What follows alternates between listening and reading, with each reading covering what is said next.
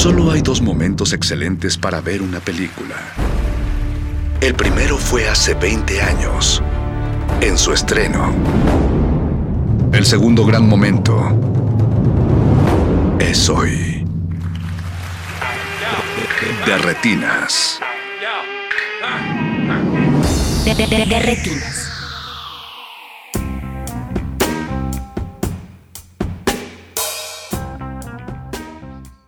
Buenas noches y bienvenidos a De Retinas. Mi nombre es Rafael Paz y vamos a estar hablando de cine la siguiente hora. Como todos los martes está aquí Jorge Negrete. Jorge, ¿cómo estás? Hola Rafa, buenas noches. Será nuestra segunda semana seguida de festivales del año, el año pasado. La pasada fue con el Festival de Guanajuato y hoy tenemos dos. Primero vamos a entrevistar a Arturo Castellán del Festival Mix y luego vamos a estar platicando con Pedro Emilio Segura Bernal, que es programador del Black Campus. Pedro, ¿cómo estás? Buenas noches. Muy bien, muchísimas gracias por su invitación, Jorge Rafa. Siempre es un gusto ya en esta junta anual que tengo el placer de acompañarles. Ves revitalizado de que vaya. Está nada de iniciar el festival, eso- siempre es bueno. Esto, esto es lo bonito del radio, ¿no? La, la- la magia de la ficción, que puedes como... las posibilidades infinitas de la representación. Rafa está ironizando porque me veo fatal el día de hoy, pero se le agradece como la buena vibra. Ese, ese nombre del cine, entonces todo bien. Exactamente, exacto. Todo sea por la cinefilia mexicana. Pues chicos, eh, yo digo que vayamos a un comercial, luego vamos con Arturo Castellán. Antes del corte, eh, también agradecerle a Mauricio Orduña que produce este espacio y a todo el equipo de Radio Nam que hace posible su transmisión. Entonces vamos al corte y regresamos, estamos en Derretina. De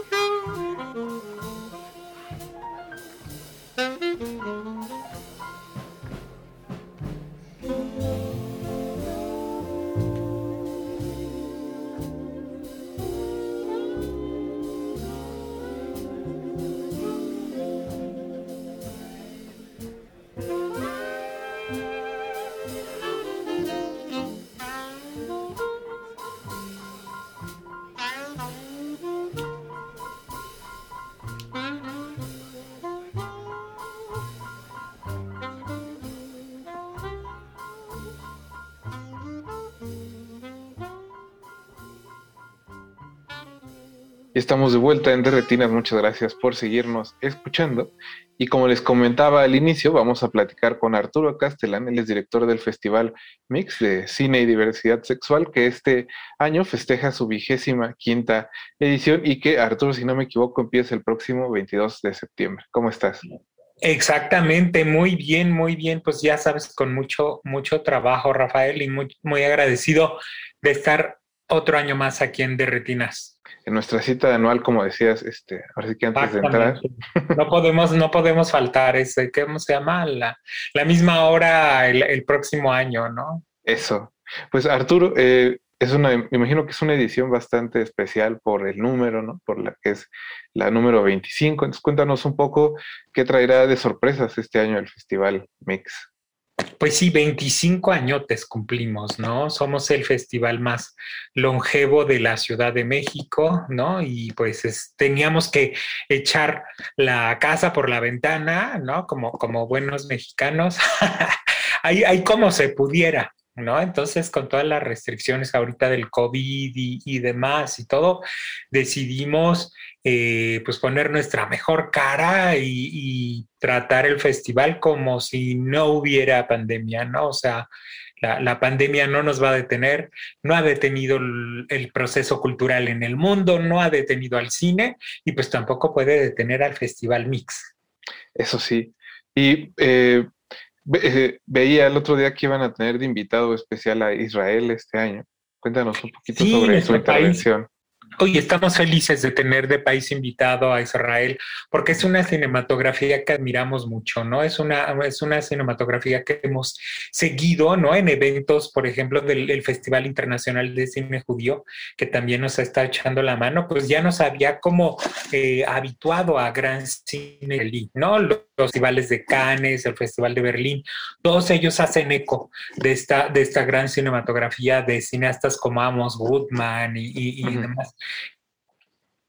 Y hay una gran cinematografía LGBT israelí, eso es lo que queríamos hacer notar, que casi no sale, ¿no? No, no, no ha llegado aquí a la, ciudad de, México y nos interesaba muchísimo mostrar eh, la gran cantidad y el gran nivel de las propuestas y lo distintas que son, ¿no? De cada una, entre cada una de ellas.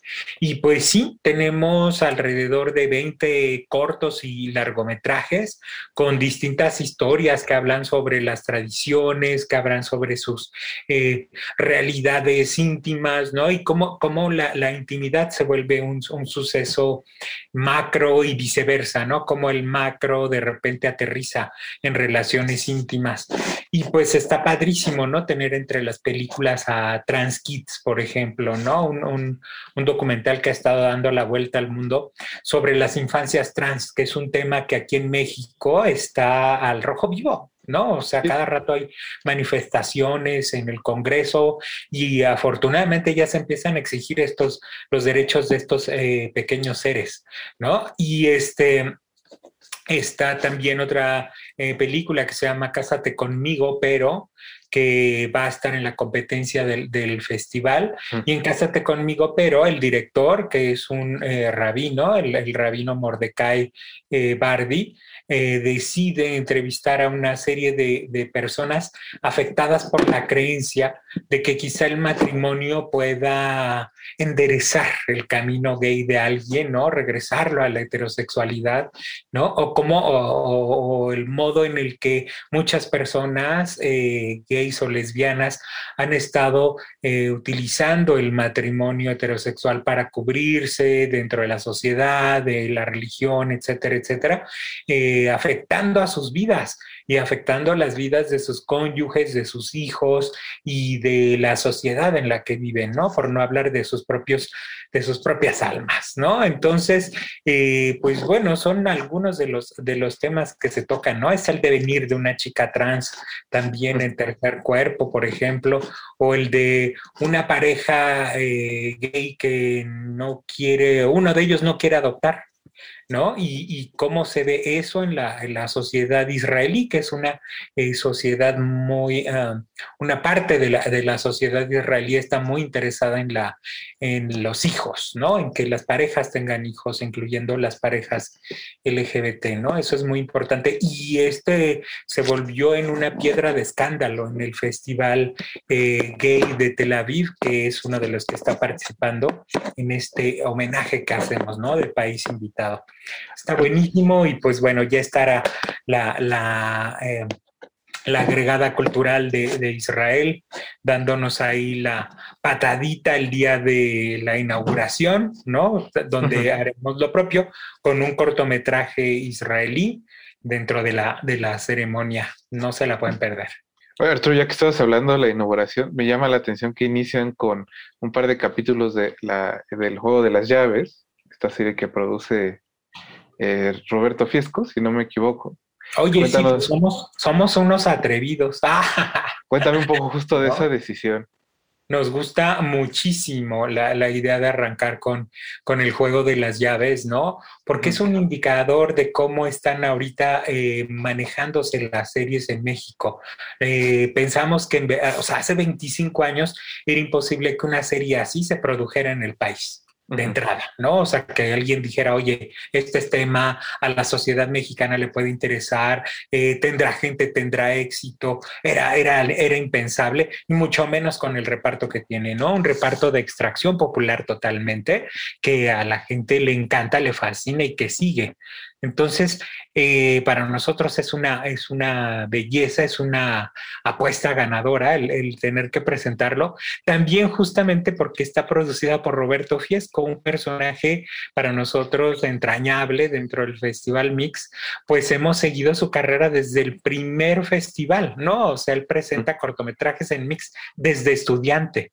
Entonces, estos 25 años del festival han sido también 25 años de carrera de Roberto Fiesco y creo que si nos hubiéramos puesto de acuerdo, ¿no? Se le hubiera hecho, oye, Robert, produce algo, ¿no? Para la inauguración del Festival Mix, no nos hubiera salido.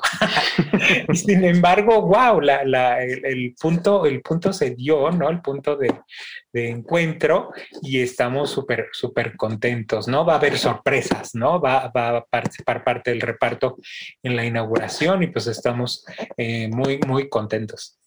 Arturo, cuéntame también un poco sobre las sedes, ¿dónde estarán o cuáles serán las sedes del festival este año?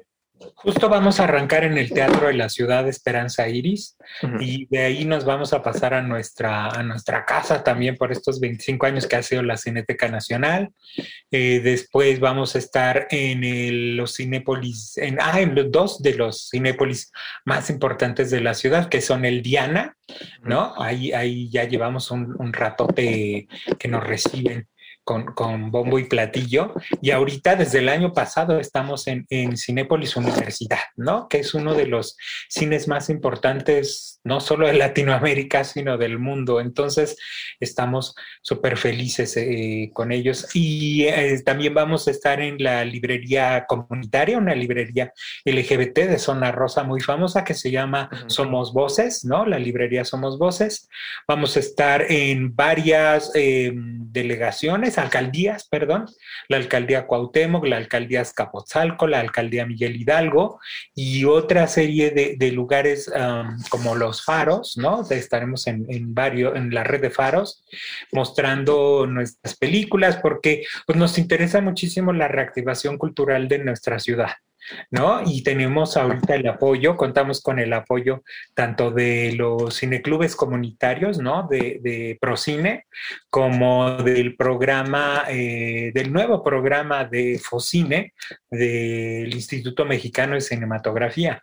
Entonces, pues tenemos ahora sí que toda la, eh, el gustazo de poder llevar más de 60 películas mexicanas dentro de nuestro, dentro de nuestra sección de Rosa Mexicano y son 60 películas mexicanas recientes, ¿no? Desde estrenos mundiales ¿no? Hasta eh, películas que vale la pena como rescatar del archivo, ¿no? Tenemos una Dentro de esa sección tenemos una curaduría que se llama Transméxico sobre cine trans y ahí podemos observar desde la película del año anterior Estaciones hasta clásicos del cine eh, del cine latinoamericano, ¿no? Como lo es El lugar sin límites, por ejemplo, o este o Casa Rochelle, ¿no? Que estuvo en el Festival de Berlín o Carmen Tropical, eh, varias películas de, de temática trans que nos harán eh, reconocer a este México siempre cambiante, ¿no? Siempre palpitante. ¿Dónde pueden encontrar, ahora sí que los radioescuchas, toda esta información? ¿Dónde los pueden contactar? En www.elfestivalmix.mx, ¿no? Y estamos en las redes sociales como el Festival Mix, tanto en Instagram como en Twitter y en Facebook. Perfecto, pues Arturo, de, acá de nuestra parte, Mucha suerte en esta edición del Festival Mix y eso, que les vaya muy bien. Tienen que ir, tienen que ir, hay muchísima cosa, ¿no? Eh, nos quedamos a la décima parte de lo que tiene de programación el festival. Hay cine de todo el mundo, ¿no? El, cine observa la diversidad sexual y la diversidad sexual observa al mundo. Nuestro lema es una cordial invitación, ven a Mix. Eso, pues ahí está la invitación y nosotros vamos a ir un corte, no se despeguen, están en... de, de retinas.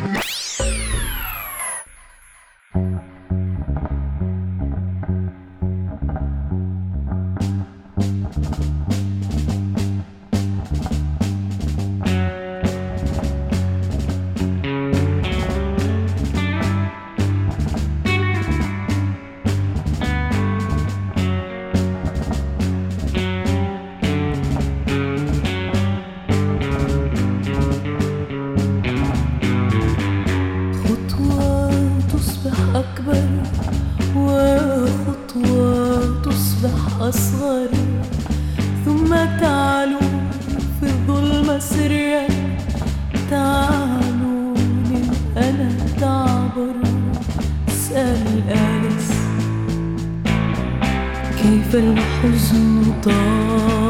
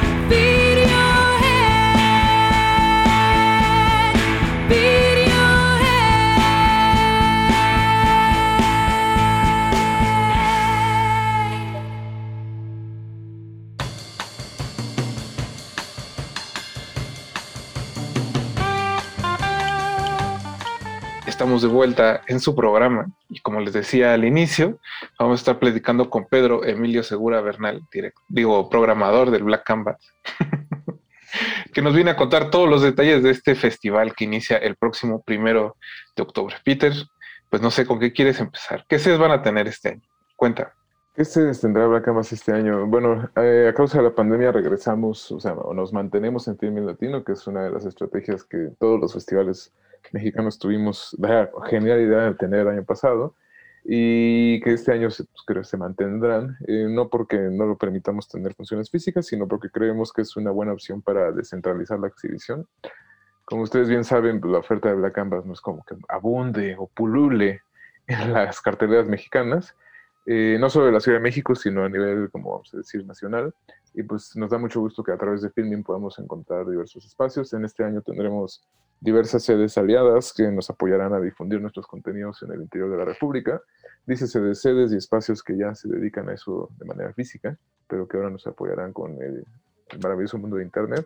Y bueno, las clásicas eh, Cineteca Nacional, que será nuestra sede principal, y en este caso Cinemex Insurgentes, donde ahora se concentrarán los esfuerzos de el Black Canvas en nuestro aliado comercial, si lo quieren llamar así. También eh, tendremos funciones en Casa del Cine, el Goethe Institute eh, y la Universidad de la Comunicación, donde también tendremos los eventos de la extensión del Canvas, que perfilan el lado académico de nuestro festival.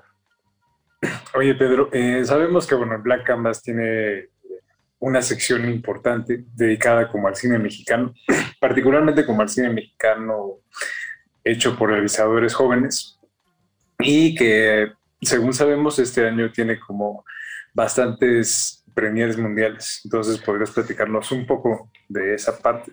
Así es, muchísimas gracias, Jorge. por- Sí, no, eh, México dentro del Canvas es una de nuestras, bueno, secciones más queridas porque realmente, no sé cómo decirlo, es una sección de exhibición que simplemente elimina también el lado competitivo de alguna forma. Digo de alguna forma porque tiene la competencia de que participa el jurado John Canvas, que es este jurado de estudiantes de menores de 25 años que eligen lo que ellos consideran la mejor película en nuestras diversas secciones y que en el caso de México dentro del Canvas se otorga un premio de postproducción. Pero creo que también, o sea, elimina esa sección, esa, esa cosa tan de nuestro cine mexicano, que tenemos como 50 competencias mexicanas nacionales, donde se exhiben siempre las mismas 10 películas. Eh, México dentro del Canvas es una excepción, de repente tenemos alguna que otra sorpresita o películas que son invisibilizadas. Y este año nos dio mucho gusto recibir que, muchos submissions en por parte de la convocatoria.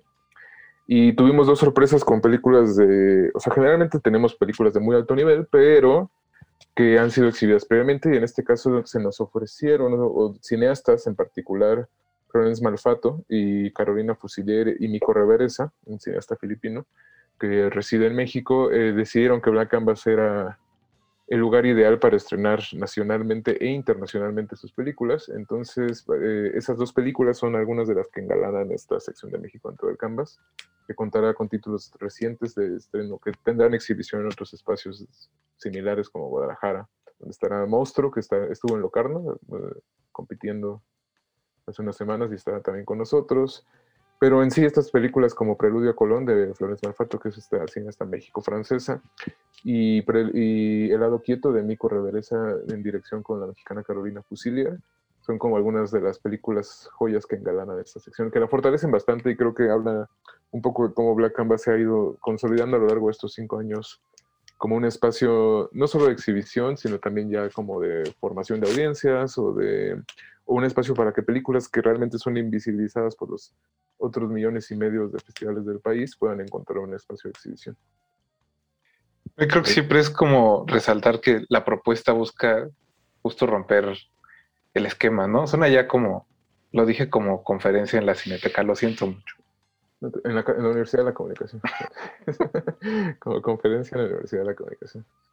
No sé si esté rompiendo algo Black Canvas, la verdad. Aquí entre nos. O sea, yo, eh, o sea, siento, o sea, más bien, eh, pero sí, pero sí lo está haciendo realmente. o sea, sí y no, no sabría decir, no sabría definirlo. Creo que está alineado a una tradición de una forma de ver el cine, hay que ser sinceros. Eh, nacional e internacional, también muy, mm, no sé cómo, no sé si llamarla revisionista, no sé si llamarla contemporánea.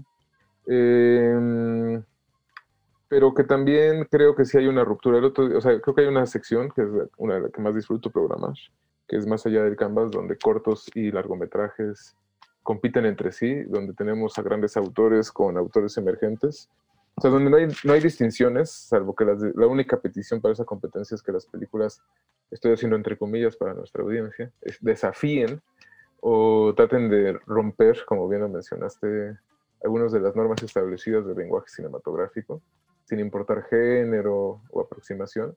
Y creo que esa competencia es, la verdad, es una locura absoluta. En este, en este año tenemos ahí a Tsai Ming Liang, a Radu Yude, que ganó el Oso de Oro, a Nadav Lapiz, que ganó el premio especial del jurado en, Cannes, eh, Miguel Gómez y Maureen Facendeiro, compitiendo con otras cineastas emergentes jóvenes como Laila Chundi, eh, Ana Vaz, Sara Jessica Greenland em, y muchos otros. Este, que en conjunto o sea, tenemos estas voces emergentes del cine, del cine experimental, a estas voces consolidadas, a unos cineastas que tienen primeras películas que realmente creo que, al menos dos ahí que no voy a decir para no dar preferencias ni nada, son para mí de, lo- de las mejores del año, o sea, como son películas que realmente son extremadamente propositivas o rupturistas y que aportan muchísimo. Pero en fin, ya. Eso creo que creo que en eso aporta Black Canvas, como en un contexto en el cual están las cosas muy normalizadas, de alguna o estandarizadas, más que normalizadas. Black Canvas de alguna forma es el negrito, el frijolito en el arroz, en todos los aspectos, presupuestal, estético, institucional, laboralmente. No, es, es, un- es una gran experiencia Black Canvas, no se la pierdan, primero 10 de octubre. de repente pareciera que pesa como un poco estas etiquetas que, con las que se suele agrupar como muchas de las películas de Black Canvas, ¿no? Experimental, radical, avant-garde, etcétera. El, el adjetivo que, este, que quieras, ¿no? Pero digo, más allá como de las, de las etiquetas y como de la de estas como digamos, como adjetivos que más o menos pudieran como orientar este, al público, existe como una, una intención de ir como un poco más allá de eso, de, de romper un poco como esta parte del nicho al que se reservan como esta parte del cine experimental, cine radical. Digo, lo que quiera que eso quiera decir ya este, actualmente. Buena pregunta, Jorge. no, la estaba, no, justo estaba eh, eh, o sea, reflexionando eso el otro día. O sea, como que Black Canvas nunca ha tenido, creo, la intención de ser este espacio de nicho. Creo que naturalmente se dio un poco. También, sobre todo por el simple hecho de, no tanto por la forma en que están estructuradas las narrativas que se exhiben en Black Canvas, sino más bien por cómo están estructuradas las narrativas que se exhiben en los otros espacios. O sea, creo que en México realmente podemos contar dos espacios con una apertura realmente muy abierta en cuanto a las narrativas o a la forma en que estas se estructuran. Hay otro, un tercero, que también lo hace, pero sus necesidades industriales o económicas lo orillan a tomar también otros caminos. De ahí en fuera creo que los demás están en un campo que no, ni siquiera, no sé, estaríamos hablando de universos distintos. Pero Black Canvas, por ejemplo, este año, o sea, como bien lo mencionas, no es que tengamos esa tendencia por esas etiquetas. Creo que más bien se busca eliminar las etiquetas, podría ser, si me gusta eso. No se suena como comercial de Sprite, ¿no? O de Fanta. Pero, pues sí, esa siento que es como la idea. Black Canvas sí está como muy estructurado de esa forma, ¿no?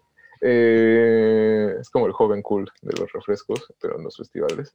Tenemos una retrospectiva, un foco que nos emociona muchísimo, que es al cineasta japonés Ryusuke Hamaguchi, que creemos que es un cineasta extremadamente contemporáneo en sus aproximaciones a, a, la narrativa tradicional, que es la voz más emergente, más poderosa y de renombre del cine asiático en la actualidad, probablemente el que se ha consolidado más rápido, y que traeremos una muestra de su trabajo para ejemplificar sus metodologías, porque él tiene una metodología de taller muy interesante que termina en unas ficciones como de superproducción que yo no las puedo entender todavía, y esperamos eh, con su presencia a través de una masterclass digital eh, poder descifrar estos momentos.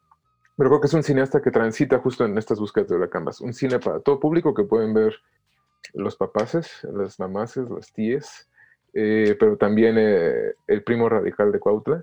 Entonces, o sea, es, es un, creemos que a eso apela un poco la, la, programación de Black Canvas como un nombre que pueda hacer todo. a eso vamos.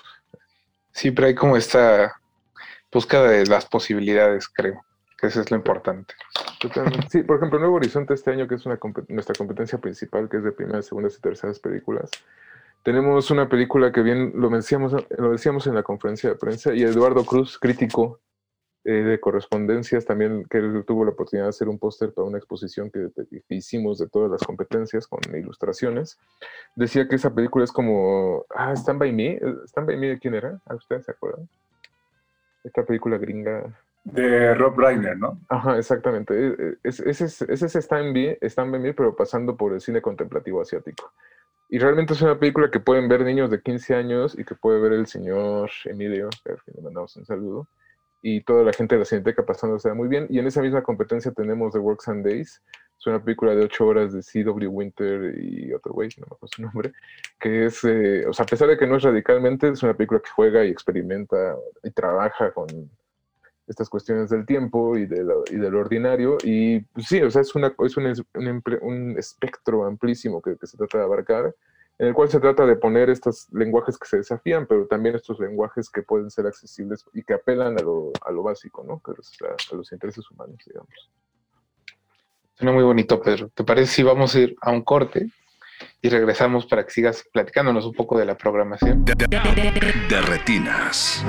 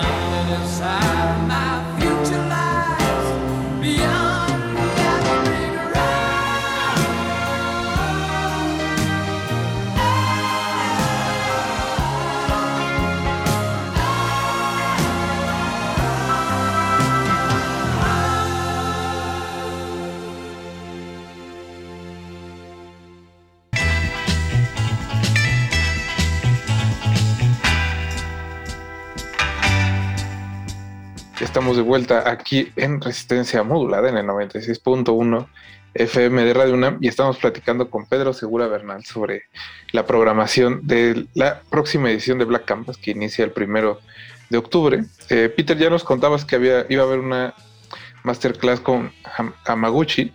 Eh, ¿Quiénes más estarán? O más bien, ¿habrá más, más pláticas en esta edición de Black Canvas? Eh, bueno, una de las cosas que creo que Black Canvas trata de poner todo el peso de lo- en los hombros de una, de una cosa en específico, que es como esta cuestión académica que se vincula con la Universidad de la Comunicación, que es uno de los patrocinadores del festival, es que la extensión del Canvas, que es nuestra sección de masterclasses, conversatorios, es muy importante como para la esencia del festival, porque se busca que haya una interacción con el público y una forjación de audiencias, pero también creación de miradas y de profesionalizaciones. Pero entonces sí es una cosa muy importante y por eso este año hemos dedicado esfuerzos para que sea como más fuerte. Entre los conversatorios que tendremos este año se encuentran una- un conversatorio de- sobre el proceso creativo con Miguel Gómez y Maurín Facendeiro, quienes estrenaron recientemente Diarios de Otsuga Otsuga en la quincena de realizadores de Cannes, donde el buen Jorge estuvo ahí paseándose y disfrutando de la vida. Este, también tendremos eh, una plática con otros importantes cineastas, muchas, muchas eh, conversaciones con la gente que participa en nuestras competencias. eh, esperamos contar con casi la mayoría de nuestros cineastas invitados. Y creo que una de las que engalana más, sin querer resaltar una sobre otra, es una masterclass impartida por el cineasta rumano Radu Yude, quien eh, tan solo a inicios de año ganó el Oso de Oro en la Berlinale con su Bad Look of Looney Porn. No, no, es Bad Look Bangings, perdón. No voy a traducir en español porque tuvimos una junta de siete horas tratando de lograr eso y logramos algo que no me no complace en lo más mínimo, pero es la, la- la traducción real. No la voy a decir ahorita, la pueden buscar en el catálogo eh, o en nuestra página web. Pero bueno, es una de las películas más que darán, de comillas otra vez para nuestra audiencia, de qué hablar en esta edición, eh, que contaremos con ella también, El Oso de Oro de la Verde, ¿no?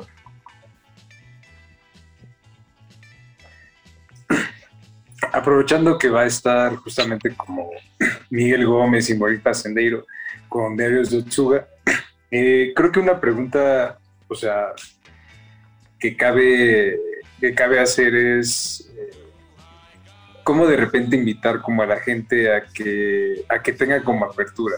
Eh, apertura justamente como a estos, a estos juegos o a estas propuestas, como por ejemplo la que se hace en la película de, Gómez y Facendeiro, que es...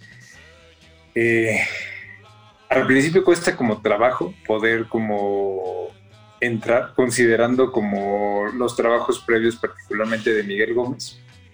Y siempre se llega como con cierta expectativa, ¿no? Y principalmente aquí en México, considerando que Tabú es una película que tiene más o menos como cierto, este, eh, cierto número de seguidores, es como la obra más conocida de Miguel Gómez aquí en, en México y que llegan a Diarios de Otsuga y se encuentran en- y se van a encontrar con algo como muy diferente, ¿no? Y que de entrada eso sabemos que muchas veces puede llegar a generar como la frustración o la decepción de muchos espectadores. Entonces, ¿cómo de repente hacer que las audiencias eh, mm, tengan apertura o disposición para, para estos juegos o experimentos?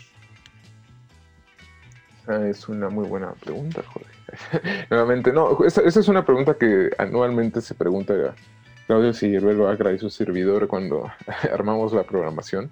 O sea, sobre- y creo que la verdad, los otros dos, bueno, Morelia, era no, no había dicho el nombre, pero bueno, Morelia descifró la forma de cómo tratar de acercar las audiencias. El otro festival, eh, el Festival Internacional de Cine de la UNAM, aún después de 10 ediciones sigue trabajando en ello. Eh, o sea, nosotros creo, creo que estamos en el mismo barco en el cual tenemos una audiencia que es un nicho muy específico y tenemos otra gran audiencia que es la audiencia, vamos a decir, casual, o que es casi por causalidad, con la cual se tiene que trabajar mucho. ¿no? Black Canvas creo que trata de poner todos sus esfuerzos en esta extensión del Canvas porque creemos que también es una forma en que el público se puede acercar a, estos procesos. Em, la, importancia de la masterclass con ellos detrás del proceso creativo es, tratar- o sea, es justamente descifrar, ¿no? ¿Por qué tendría que ver yo este que de alguna forma es un capricho creativo de dos personas que no se pueden estar quietas y eh, tienen la necesidad de filmar y de, y de exhibirlo? Y cómo esto puede dialogar con muchas cosas. O sea, siento también que es una película que sería imposible en el universo mexicano, ¿no? Por la forma en que están estructuradas las mentes de los cineastas mexicanos de pero ¿cómo? ¿Cineficine? Y es como, pues, pues, chance, o sea, como que, pues sí, sí se puede. No, no te creo, mano. Eh, perdón, ya me están cortando. Nos vemos. No, pero, o sea, lo que voy es que siento que en ese momento es cuando dialogan. O sea, o sea, hablamos de que audiencias pueden ser renuentes esto, pero la verdad, siendo sinceros, me imagino a la, mitad de cine, a todos los cineastas que estrenaron una película internacionalmente este año en un festival clase A mexicanos, entrando a ver Diarios de Otsoga y los siete se van a salir a los 10 minutos. o sea, no es tanto como de audiencia, sino es una cosa de qué esperamos del cine, ¿no? Y creemos que, bueno, estos conversatorios de la Gaceta, donde invitamos a críticos reconocidos, de renombre y con grandes capacidades como los aquí presentes para que nos permitan acercar a las audiencias estos filmes, eh, los conversatorios y otra, la- no sé, es una moneda al aire, la verdad. Una, el más grande logro como programador que creo que he logrado es la retrospectiva de Rita Acevedo, lo sigo cacareando cuatro años después, no sé qué voy a hacer el próximo año, cuando ya... Bueno, Hamaguchi no sé si aguante para eso, pero con todo respeto a Hamaguchi-san, le mando un abrazo, pero o sea, una experiencia que yo tuve con Rita Acevedo Gómez, que es que una vez me subí a un camión saliendo de Cineteca antes de la pandemia, este, y una señora venía hablando con Gustavo Salinas, que es eh, parte del equipo de programación, digo, de documentación de Cineteca. Bueno, Gustavo. Em, y la señora después, cuando Gustavo se bajó, empezó a hablar conmigo, y resulta que la señora de repente empezó a hablar de la retrospectiva de Rita Acevedo Gómez y cómo entró por casualidad y su vida cambió por completo. Y bueno, esa señora nunca se encontró con ni a Gaceta ni con Rita Acevedo en la calle, no fue a la masterclass y entró por casualidad, le encantó y seguramente co- como ella entraron otros 15, que los otros 15 pues, no regresaron a Cineteca nunca más. Creo que también ya hay cosas que ya no se pueden controlar ahí y, y no sé cuál sea el trabajo de los festivales, no sé si tengamos que, esa idea que mucho cuando compartíamos espacio en un programa en cierto canal, que ahora es de apoyo estatal. Este, en ese, recuerdo mucho que tenían este, no- nos platica, conversábamos mucho sobre cómo acercar al público las cosas y la idea era la misma, ¿no? O sea, no es como que hablando de Derbez les vas a acercar a Hamaguchi, así, no, sé cómo funcionan las cosas. Más bien no tengo la respuesta, Jorge, solo que hacemos nuestras mejores intenciones. Y tenemos como la intención de que, de la, la verdad sí creemos que toda nuestra programación platica no solo con el cine mexicano de alguna forma, sino también con los otros festivales y lo que ellos esperan de las audiencias. Nosotros creemos que las audiencias, les guste o no les guste, eh, pueden enfrentar estas películas sin ningún tipo de problema. Eso Oye, Peter, creo, Antes de que, este, de que terminemos con el bloque, con mi eh, quisieras des- destacar algo más de la programación. Este, no, para acabar con mi carrera ya es muy tarde, ya estoy vetado de la mitad de los espacios de este país. Un saludo, eh, un saludo a todos ellos que me han vetado, este, y, a los que, y a los que lo harán próximamente también. Eh, ¿Qué más podríamos destacar de esta bellísima programación de más de 150 películas? Eh, eh, tenemos otra retrospectiva que está, nos emociona, que es la de la cineasta lituana Laila Pakalnina, una cineasta muy bondadosa que hemos tenido ya en ul- de forma continua en las últimas cuatro ediciones y que platicando pues dijimos ya, o sea, ya, ya se lo ganó, ¿no? Este, es una cineasta documental que se- es afín al- a, a tendencias del cine estructuralista y contemplativo y que ah, creemos que su, su mirada es muy particular y siempre traer una retrospectiva de una cineasta mujer de una, de una región del mundo como Lit- Latvia en inglés, Lituania en español, o sea, es siempre un goce una tener esas posibilidades. Las dos competencias principales, digamos, me parecen que son extraordinarias, sinceramente, más allá de que las haya programado yo. Haber visto cada una de esas 11 películas que competen en Nuevo Horizonte, donde están películas que vienen de Berlín, de Locarno, de Cannes, eh, de, los, de, de Visión Surreal, de Cinema Durrell, etcétera, siempre es un goce y no se la pierdan. Del 1 al 10 de octubre, Cineteca Nacional, Filmin Latino, Cinemex, Gatti Institute, etcétera, etcétera. Peter, eh, además de, de estas series que acabas de decir, ¿dónde pueden encontrar también más información? La página, sus redes sociales. Este, nuestras redes sociales son arroba Black Canvas FCC o FFC. FC, bueno, cuando pongan el buscador de su red social favorita, Black Canvas les debe de aparecer. El que tenga una serpiente es ese. eh, y la página es blackcanvasfcc.com. Perdonen la informalidad, no, sí es Black Black Canvas FCC. Eh, y sí, en nuestras redes sociales a través del festival se podrán ver las masterclasses, los conversatorios, porque los invitados en este caso serán de forma digital por cuestiones sanitarias, requerimientos de nuestras sedes, no de nosotros. Em, también ahí podrán encontrar la programación diaria. Filmin Latino tendrá una selección específica de películas de forma diaria, entre 9 y 10 películas, que se podrán ver a partir de la medianoche por 24 horas, eh, eh, límite de clics, eh, límite de reproducciones, perdón. Y pues sí, la cartelera de Cineteca se anunciaría en los próximos días antes de comenzar el primero de octubre ahí con nuestra inauguración y posteriormente tres funciones diarias, funciones de nuestras retrospectivas y focos. Y sí, así es. Pues Peter, qué bueno que pasaste a saludar y pues mucha suerte con el festival. No, no, no, al contrario, muchísimas gracias a ustedes. Esperamos verlos por ahí, que estarán de forma no física ya con esa participación de la Gaceta, que les agradecemos muchísimo. Esperamos que nos puedan acompañar de más formas. Ahí nos vamos a dar la vuelta. Yo creo que con esto vamos a cerrar esta semana, Jorge. ¿Cómo ves? No, ya suficiente por hoy, este Rafael. Hay mucho Vamos cine a- para los vamos a siguientes días. Vamos a tener programa para, para todo el año. Háganme cortinilla, mejor yo.